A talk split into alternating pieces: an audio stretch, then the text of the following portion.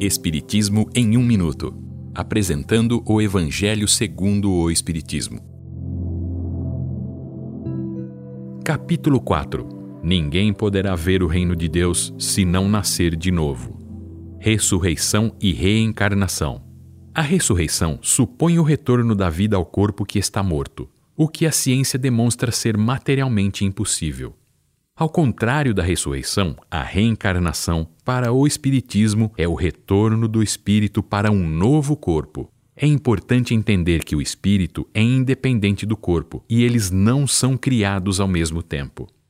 Jesus disse: Aquele que não nascer de novo não poderá ver o reino de Deus.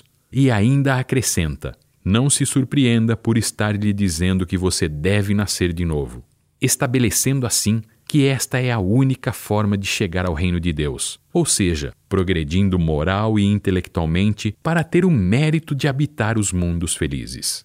A reencarnação é uma lei de Deus. Somente esta lei pode dizer ao homem de onde vem, para onde vai e por que está na terra, justificando assim todas as aparentes injustiças que a vida apresenta em seu curso.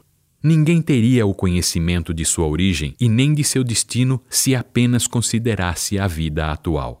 Assim, o princípio da pré-existência do espírito e o da pluralidade das existências trazem entendimento a grande parte das máximas do Evangelho, tornando a vida compreensível e lógica.